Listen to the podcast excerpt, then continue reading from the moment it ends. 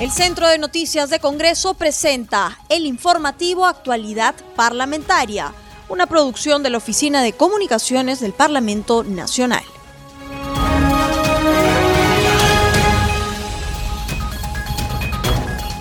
¿Cómo están amigos? Bienvenidos al programa Actualidad Parlamentaria, una producción de Congreso Radio. Este programa se transmite en las regiones de Apurímac, Radio Estación Solar 103.3, en Ayacucho, Radio Guanta, en Cusco, Radio Tahuantinsuyo, en Ica, Radio Horizonte 102.7, en Junín, Satipo, Radio Tropicana de Satipo. Los saluda Rómulo Vargas y los acompañaré en esta jornada informativa.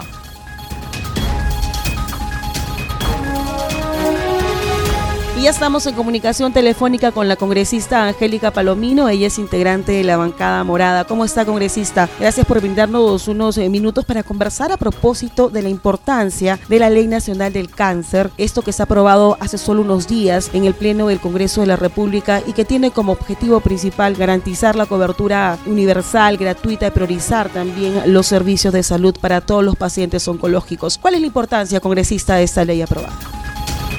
Bien, mira, es una es una ley importante por tres motivos, porque persigue y cumple los objetivos que como congresistas eh, tenemos. El primero, que es una ley de acceso para todos los ciudadanos peruanos en nuestro país con un despistaje oportuno y gratuito. Segundo, porque si eres detectado eh, con cáncer y no tienes un seguro privado o un seguro público de salud, puedes ser automáticamente afiliado al CIS y empezar un tratamiento. Y el tercero y el más importante es el que permite la descentralización de los centros de, de los centros oncológicos a nivel nacional y la modernización de sus equipos. Sin estos tres, sin estos tres este, presupuestos no estaría, no estaríamos hablando de un beneficio para todos los ciudadanos que no pueden eh, cubrir parte de este tratamiento.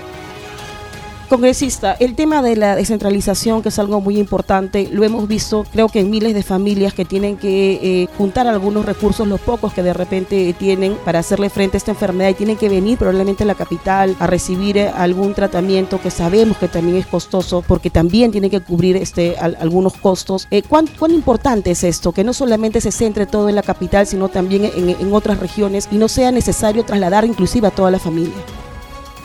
Mira, es importante y necesario. ¿Por qué te comento esto? Porque ahora estamos viviendo un tema de la del año COVID. Hay mucha gente que ha fallecido, eh, no por el cáncer, porque estaban haciendo su tratamiento, sino porque en el trayecto, por ejemplo, te hablo de ciudadanos de, de, mi región, de Piura, en el trayecto que venían en buses se han infectado y han fallecido por COVID. Algunos, eh, por ejemplo, los que venían de, de los distritos de Lima venían en, buses y también se han infectado y han fallecido. Entonces es importante la descentralización, no solamente por el tema de, económico, sino en, en este momento, bajo esta enfermedad del COVID-19, por un tema de vida.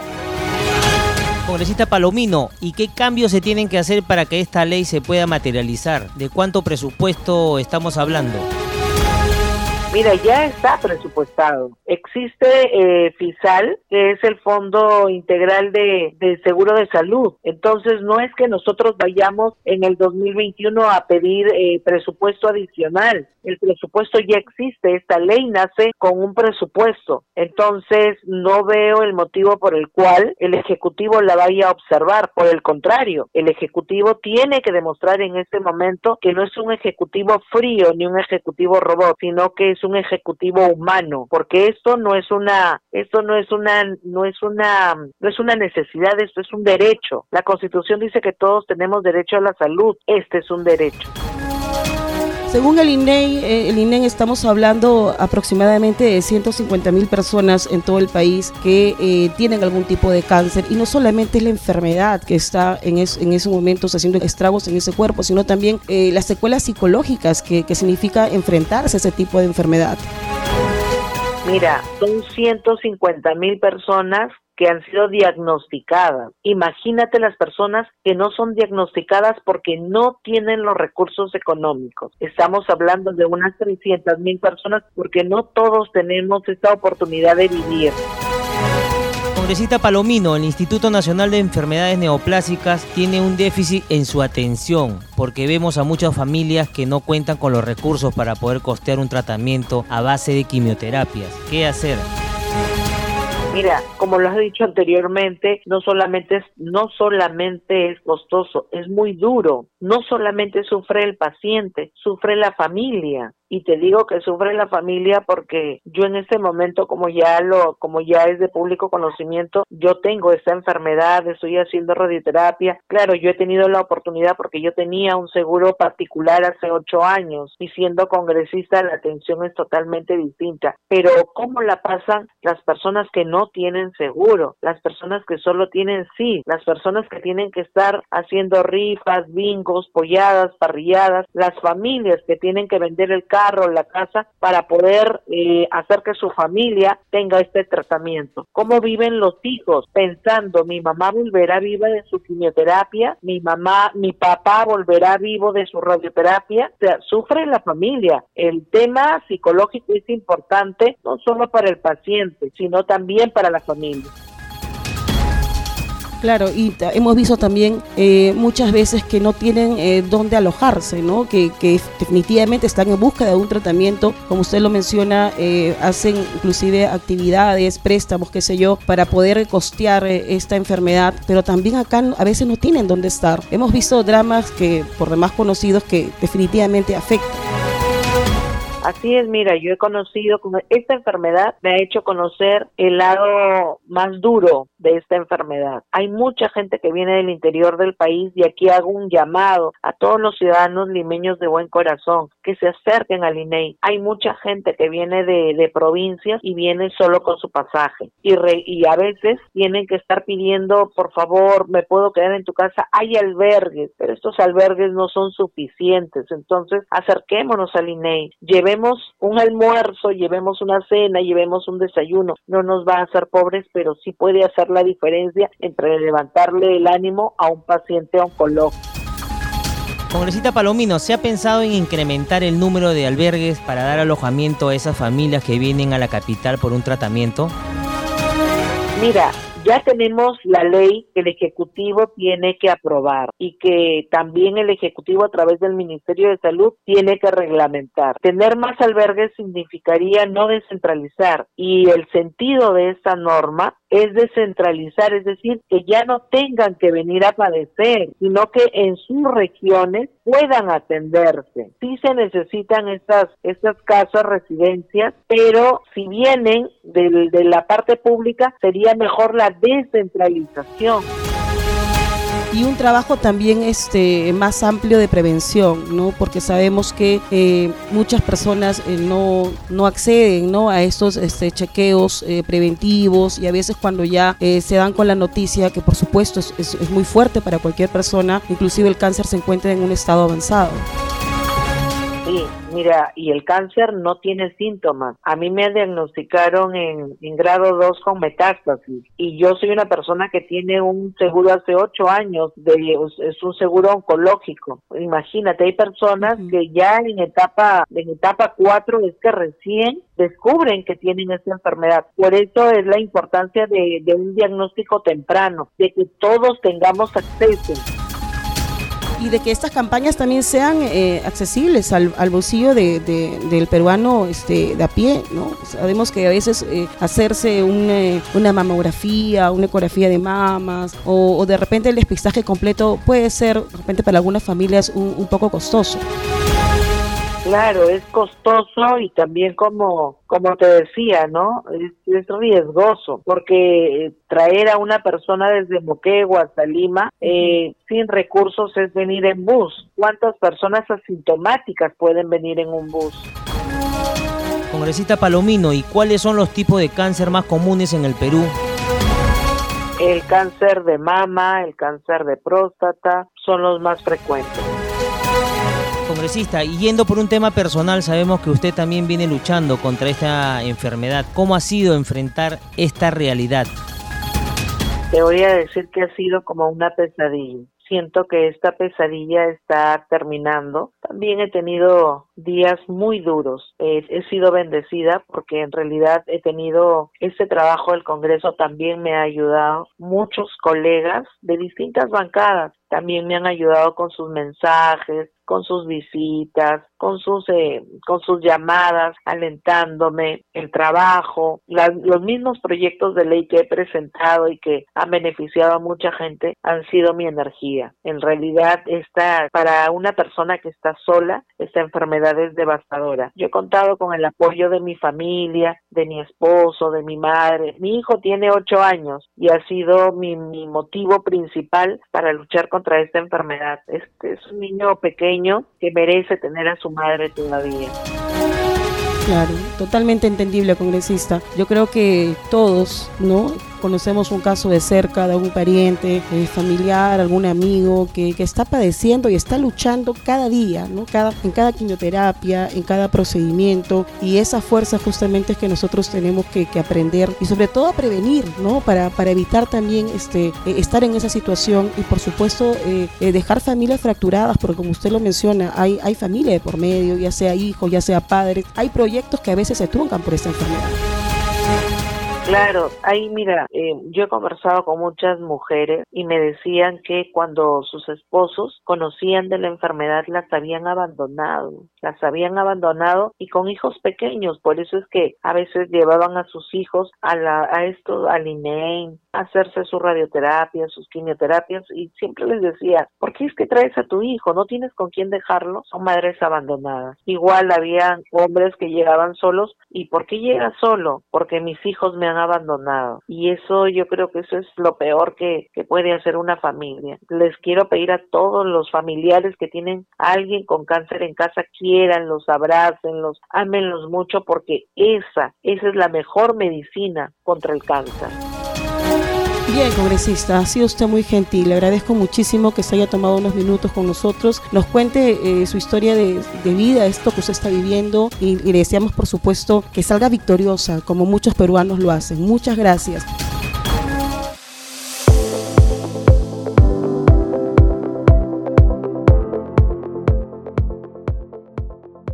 Ahora damos pase en nuestro segmento Congreso en redes. En la línea telefónica estamos en comunicación con nuestra colega de la multiplataforma de noticias, Estefanía Osorio, para que nos cuente las actividades de los congresistas en las redes sociales. ¿Cómo estás, Estefanía? Te escuchamos. Rómulo, ¿cómo estás? Gisela, ¿qué tal? ¿Cómo es? Ya empezamos con nuestra secuencia Congreso en redes. Sin antes mencionarles un saludo a todos los oyentes de Congreso Radio y las regiones de todo el país que nos sintonizan a esta hora. Vamos a conocer algunas publicaciones de los congresistas en las redes sociales. Y el Congreso de la República en su cuenta de Twitter publica que el legislativo, por disposición de la presidenta del Congreso, Mirta Vázquez, citó las sesiones del pleno virtual que realizarán hoy miércoles 14, jueves 15 y viernes 16 de julio del 2021 a partir de las 9 de la mañana. En tanto, la Comisión de Justicia y Derechos Humanos del Congreso, en sesión del Pleno virtual, aprobó la ley que tipifica como agravante la lesión, daño contra los auxiliares o técnicos profesionales de la salud en ejercicio de sus derechos y funciones asistenciales, protegiendo adecuadamente su derecho al trabajo digno y seguro. Y la congresista Robertina Santillana de Alianza para el Progreso hace un llamado a la jefa del gabinete, Violeta Bermúdez, para que la vacunatón sea descentralizada y más exitosa. Indica que hay muchas regiones que aún continúan sin vacunar y una población de más de 50 años, pero hay miles que esperan esa oportunidad.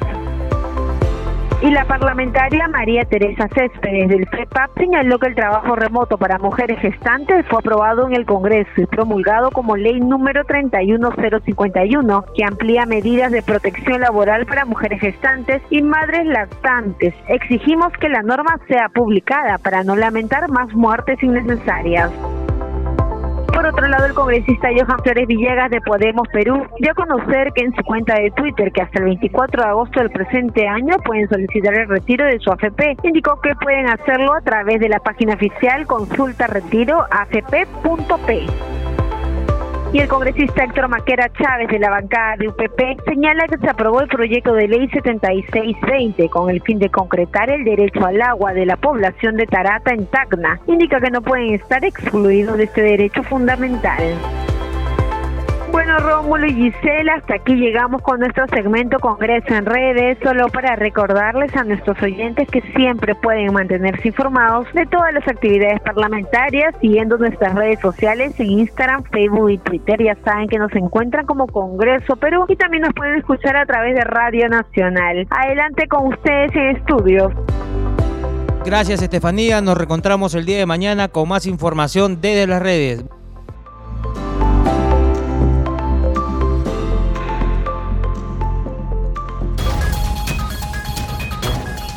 Así es, Rómulo, vamos a conversar con el eh, congresista Mariano Yupanqui, él es presidente de la Comisión de Ética, sobre estas actividades que se han eh, estado realizando en este grupo de trabajo. Congresista, ustedes han tenido una sesión muy importante eh, esta mañana y nos gustaría saber cuál es el balance de esos temas que se han abordado.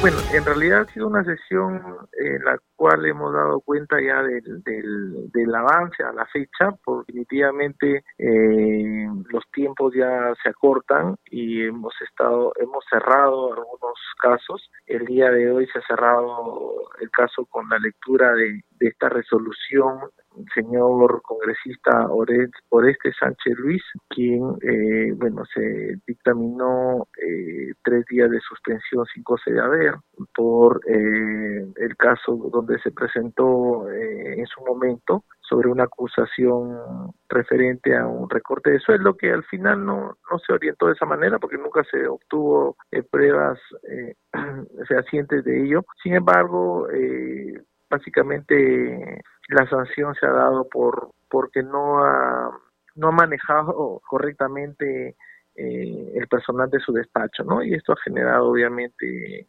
eh, irregularidades en el proceso. Pero eh, ese ha sido el caso que, final, el último caso que se ha, se ha concluido el día de hoy. Luego hemos tenido también ya casos pendientes, en la cual ya por, por procedimiento debemos archivar, ya que por el tiempo de la legislatura que vence el día 16 no se van a poder concluir.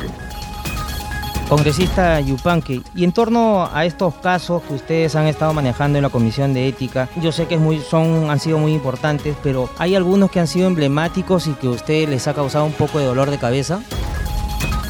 Básicamente eh, siempre ha generado controversias, eh, definitivamente, y el reglamento muchas veces ha, dejado muy abiertos los casos, no no no han precisado, por ejemplo, el, caso del, del, congresista Olivares, y justo se dio en un momento de una campaña política y obviamente que esto generó una conmoción a, nivel eh, político, pero eh, tratábamos de nosotros no inmiscuirnos en este aspecto, eh, pero sí era necesario abordarlo, ¿no? Porque teníamos dos corrientes, ¿no? En realidad él dice la verdad, obviamente, pero también debemos tomar en consideración que somos personas públicas, somos congresistas, que representamos a, una, a la, al país, ¿no? La confusión entre la libertad de expresión que puede tener un congresista, que esto lo avala la Constitución y obviamente también nuestro propio reglamento del Congreso, sin embargo, contradice con, con la, los excesos, ¿no? Esto ha, ha, ha generado problemas entre, entre congresistas. ¿Pero se ha determinado alguna sanción al respecto, congresista? Como usted nos mencionó hace un momento que eh, lo ocurrido con el congresista Olivares, eh, esta situación muy específica donde él eh, participa de, una entrevista que fue luego viral y que él hace pues de alguna manera un comentario con respecto al consumo de la marihuana. ¿Esto está ya dentro de, los reglamentos que ustedes tienen en la Comisión de Ética o les ha sido difícil, digamos, este, analizarlos de ese punto? No estaba precisado, no no no se había llegado, era un tema bastante eh, para la comisión, hemos revisado los antecedentes, nunca se han dado casos tal cual como se indicó en el momento, el congresista también por su lado en su defensa indicaba que él eh, decía la verdad y, obviamente sobre ello eh, no, no lo no lo pueden este sancionar por decir la verdad, ¿no? Entonces sí, definitivamente que al final, como conclusión, sí hemos eh, llegado a, incluir estos, estos comentarios que salen de, conclusiones de, una sesión o de un caso. Pero eh, sí, obviamente que ha recaído en una sanción, que es una sanción obviamente dentro del colegiado de la comisión, se ha llegado a una llamada de atención pública porque definitivamente pues eh, es necesario que también él asumió en su momento ya en el en el desarrollo de, la investigación, cuando le tocó la participación, él asumió también que sí, eh, de repente se excedió, no, no ha medido el momento o, la, o saber hasta cuándo es su alcance como congresista. Ahora, pero también congresista, eh, también como parlamentarios eh, y representantes, por supuesto, de, la nación, eh, hay que guardar las formas, en el sentido de que los actos que, que justamente ustedes sean protagonistas afecta a la imagen que tiene la población del Congreso de la República. lo ocurrido con el congresista Oreste Sánchez es un caso pues muy delicado, ¿no? En el sentido de que no es la primera vez que se da este tipo de situaciones en el Congreso de la República. Si revisamos en anteriores congresos es lamentable lamentablemente siempre común encontrar pues un caso de denuncia similar de que un congresista de repente eh, le descuenta de manera indebida a un trabajador, ¿no? En este caso al el señor Miguel Ángel Calderón que denunció que se les había descontado dos mil soles mensuales de, su remuneración como trabajador del Congreso y que esto iba directamente a la cuenta de, de, un familiar de congresista. Es un hecho en realidad muy delicado. Sí,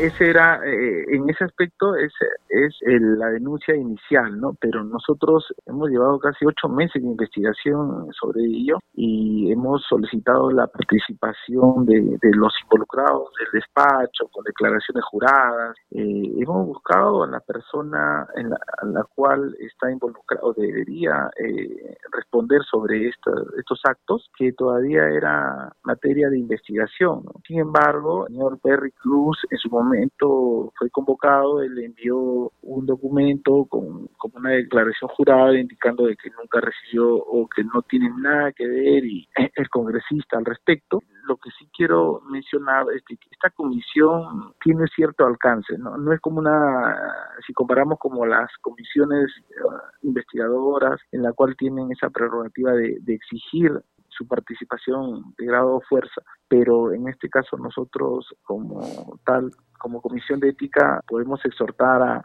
o emplazar a, su participación hasta ese punto. Lamentablemente, eh, en este caso, el señor eh, involucrado, en el cual fue derivado el dinero de este trabajador, no se concluyó porque nunca obtuvimos una información fehaciente del caso, ¿no? O sea, no se determinó efectivamente si ha existido algún tipo de, de recorte de sueldo. O sea, hay indicios, supuestos, pero sobre ellos tampoco no podemos eh, dictaminar.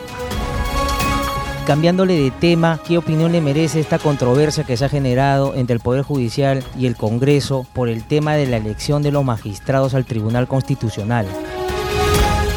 Mira, lamentablemente esta situación, siendo que se llega cuando los poderes del Estado, en este caso el Poder Judicial, se llega a politizar, o sea, se tiene que hablar de temas netamente que tenemos nosotros como participación política y donde eh, vemos casos similares que demoran tres, cuatro, cinco años y ahora es, es un tipo de acciones eh, de manera inmediata entonces definitivamente que no eh, rechazamos rotundamente lo que lo que se viene haciendo hacia la institución del Congreso no más allá de que nosotros estemos involucrados o no, la institución, defender también el fuero parlamentario, así como la independencia de poderes, hay muchos, muchos argumentos que no, no es desde ahora, es todo el tiempo y la historia del Congreso lo ha, lo ha mantenido. Entonces, invocamos a, al Poder Judicial eh, a mantener este tipo, este buen balance que se ha tenido en el tiempo y la independencia de poderes. ¿no? Eh, yo considero que es,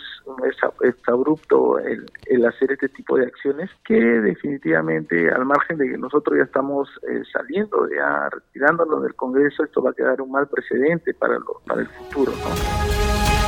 Ahora, y las investigaciones, congresista, de que supuestamente la Fiscalía o la Fiscalía ya anunció en realidad que se estarían realizando investigaciones eh, preliminares o indagatorias sobre quienes habrían participado en este proceso de elección a los magistrados del Tribunal Constitucional en los plenos pasados. Estamos hablando de, la función que tienen los congresistas y, que está estipulada en la, en la Constitución y que esto sea de alguna manera objetado por la Fiscalía. ¿Qué opinión le merece? Mira, en realidad es por ello que se ha solicitado también a, la, a los representantes del Ministerio Público y el Poder Judicial a personarse, a en este caso era primero la Comisión de Constitución, no se ha logrado tener esta presencia en esta comisión, pero a través de la Comisión Permanente se ha solicitado su presencia para poder aclarar, para poder de manera respetuosa explicar los motivos de ambas partes. Yo creo que acá eh, no podemos entre ambos poderes importantes del Estado eh, meternos o trastabillarnos, ¿no? Porque esto genera una mala imagen a la ciudadanía. En realidad respetamos y siempre lo vamos a vamos a ser respetuosos de, poder de poder judicial y de sus procedimientos. Sin embargo, también eh, tiene que existir tolerancia al respecto de, de lo, del fuero parlamentario, ¿no? Y todo lo, lo relacionado a, la independencia de poderes, que es importantísimo. Lo más, eh, pues nosotros, como te repito, estamos ya salida, pero no dejar esto mal precedente, porque mañana más tarde eh, a, alguien se le ocurre a, posiblemente cambiar al presidente del Congreso o, o los votos que en algún momento tomamos decisiones porque son decisiones políticas, netamente políticas. Más allá de las formas, es, es una convocatoria de, de bancadas donde llegan a consensos y es inexplicable cómo uno puede eh, tratar de, de trasladar a a un tema de procedimientos eh, jurídicos, ¿no? Entonces son cosas de interpretaciones totalmente diferentes, ¿no? Así es. Nosotros no, no podemos intervenir tampoco en el Poder Judicial porque el juez o el fiscal toma ciertas decisiones, ¿no? Entonces ellos obviamente eh, eh, hacen prevalecer su independencia y su autonomía, entonces eso es importante eh, que en estos días el, se recapacite al respecto y la idea es que ha habido algún tipo de malos entendidos o malas interpretaciones. Nadie podría, personalmente, y considero que he escuchado a varios colegas, no estamos en una lucha de poderes. Lo que buscamos es que esta situación llegue a, llegue a un final sin problemas. Así es, congresista Yupanqui, muchísimas gracias. Este tema va a tener para rato. Esperemos que lleguen un buen consenso acá en el Pleno entre los congresistas. Ya estaremos en comunicación con usted más adelante. Muchísimas gracias por haber estado en el programa. Gracias Rómulo, gracias Gisela. Un placer siempre eh, conversar con ustedes de temas importantes del Congreso así como del país. Muchas gracias a ustedes.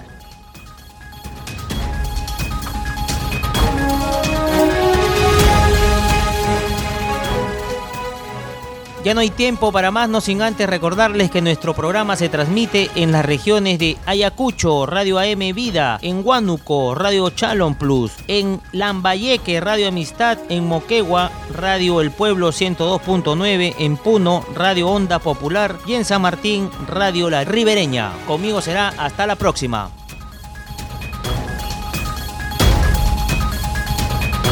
El Centro de Noticias de Congreso presentó el informativo Actualidad Parlamentaria, una producción de la Oficina de Comunicaciones del Parlamento Nacional. Los invitamos a visitar nuestras redes sociales y sitio web www.congreso.gov.pe.